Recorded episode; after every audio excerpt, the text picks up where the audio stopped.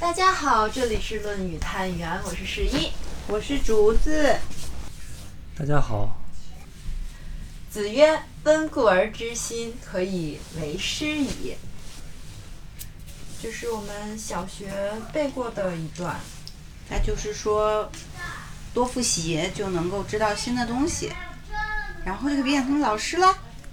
小学的时候，老师是这么教我们的。嗯，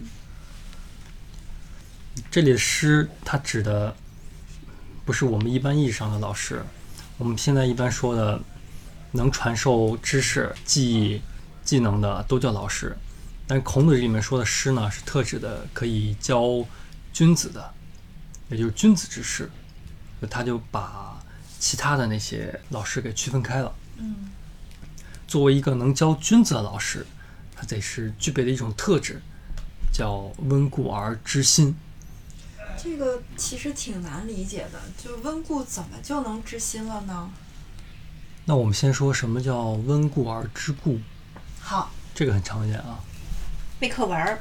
嗯，背课文儿，我们管这种叫录音机型的知识传授者。嗯，然后回到这个大前提，要教君子。那君子呢，他都是普通人变出来的。那普通人他各有各自的一些特质、习气的部分在。假如说这个人教了孔子的这些弟子，那这些弟子去向这个人问同一个问题，假如说问孝，那这个人可能就会讲同样一段话，就背出来孝的定义。那温故而知新呢，就像我们前一段那四位弟子向孔子问孝，孔子说出来四种不同的答案一样。那这种知识就是活的，因为孔子在讲的是自己参出来、悟出来的智慧，而不是他背出来的前人的经验。那录音机型的知识我们叫死知识，那种知识呢，他说的不是自己的知识，他只是把别人的东西背出来了。然后孔子呢，他是基于自己的智慧，而不是经验。智慧跟经验两个是不一样的。那智慧呢，你可以说它是一种活泼泼的，它是能看到自然的样子的。所以，当这个弟子拿着自己的问题来到老师身旁，向老师去询问的时候，那这个弟子身上的这些信息是一部分。然后呢，这个老师手里的这个，比如“孝”这个字，在很多层面、很多角度的定义，它一直在底层放着的，跟这个弟子就发生了一种奇妙的化学反应，出来一个独一无二的属于这个弟子的那种对于孝的解读。就叫温故而知新。故就拿那个例子来讲，孝这个字，或孝这种德行到底是什么样子的？每次他提到以后，他出来的东西都是新的，新的，因为来触发出来这个东西的对境它不一样，那他不同的人他触发出来的东西就是不一样的。嗯，就像化学反应一样，我、你，不同的你，不同时刻的我，跟不同的环境，它出的东西不一样。所以一个变量变了，那那个结果它全都不一样。这就是现观，这个世界本然该有的样子。太难了。这就是温故而知新。温故而知新，前提就是现观这一切，嗯，本然该呈现的样子。因为这个世界它无时无刻都在变，时间在流淌，每个人也在变化，所以每时每刻人都是不一样的。如果把它固化在一个知识模块上面，就要像刻舟求剑一样，嗯，那个东西它可能它是一个道理能留存下来的，但它不一定能帮助眼下的这个人。老师，他是传道授业解惑也，嗯，他要能解别人的惑，能帮助他，而不仅仅是说讲一个大道理，他要讲的气入进去，能撬动别人的那个道理，这是难的地方。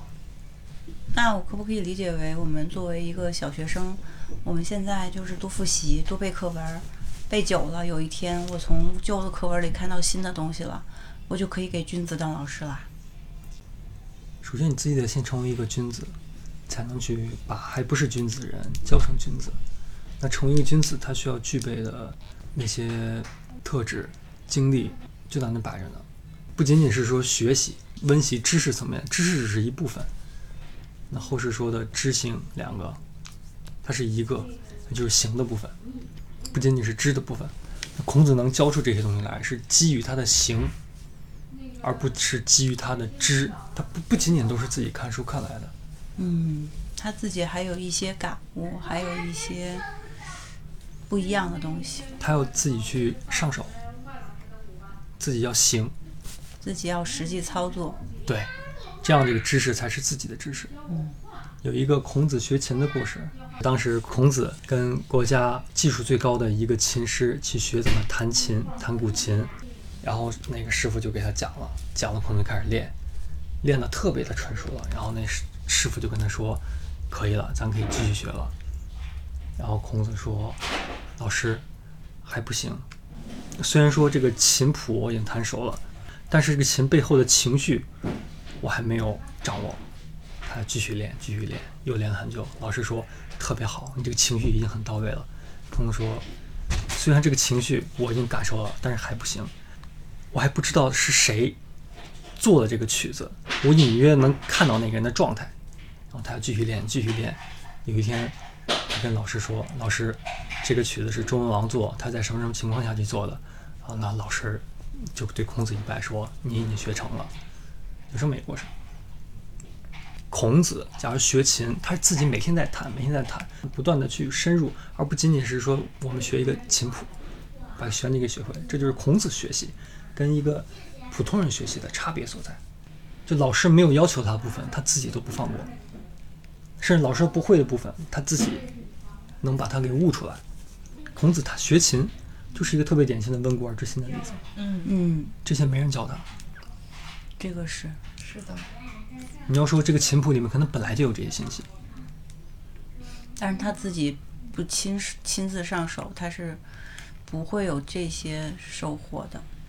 对，而且好多信息是老师不会告诉的，可能老师自己也不知道。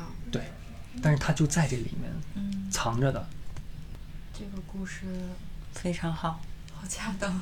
嗯，但有没有一种可能，孔子的这个学琴的老师，他就算像孔子一样的努力，每天去练，他也没有办法悟到这首曲子是谁做的，以及他当时的情绪，他当时为什么做这个曲子。每个人他的天赋不同，嗯，但是他有可能把这个经验用在他学到的别的东西上面，然后突然间说了一个非常神奇的话。是的，嗯，嗯，跟他匹配的，对，有点像，像因果不虚，就是你做的事情所花的时间，永远是会给你一个结果和收获的，只是它不一定在这儿。对，是的，对。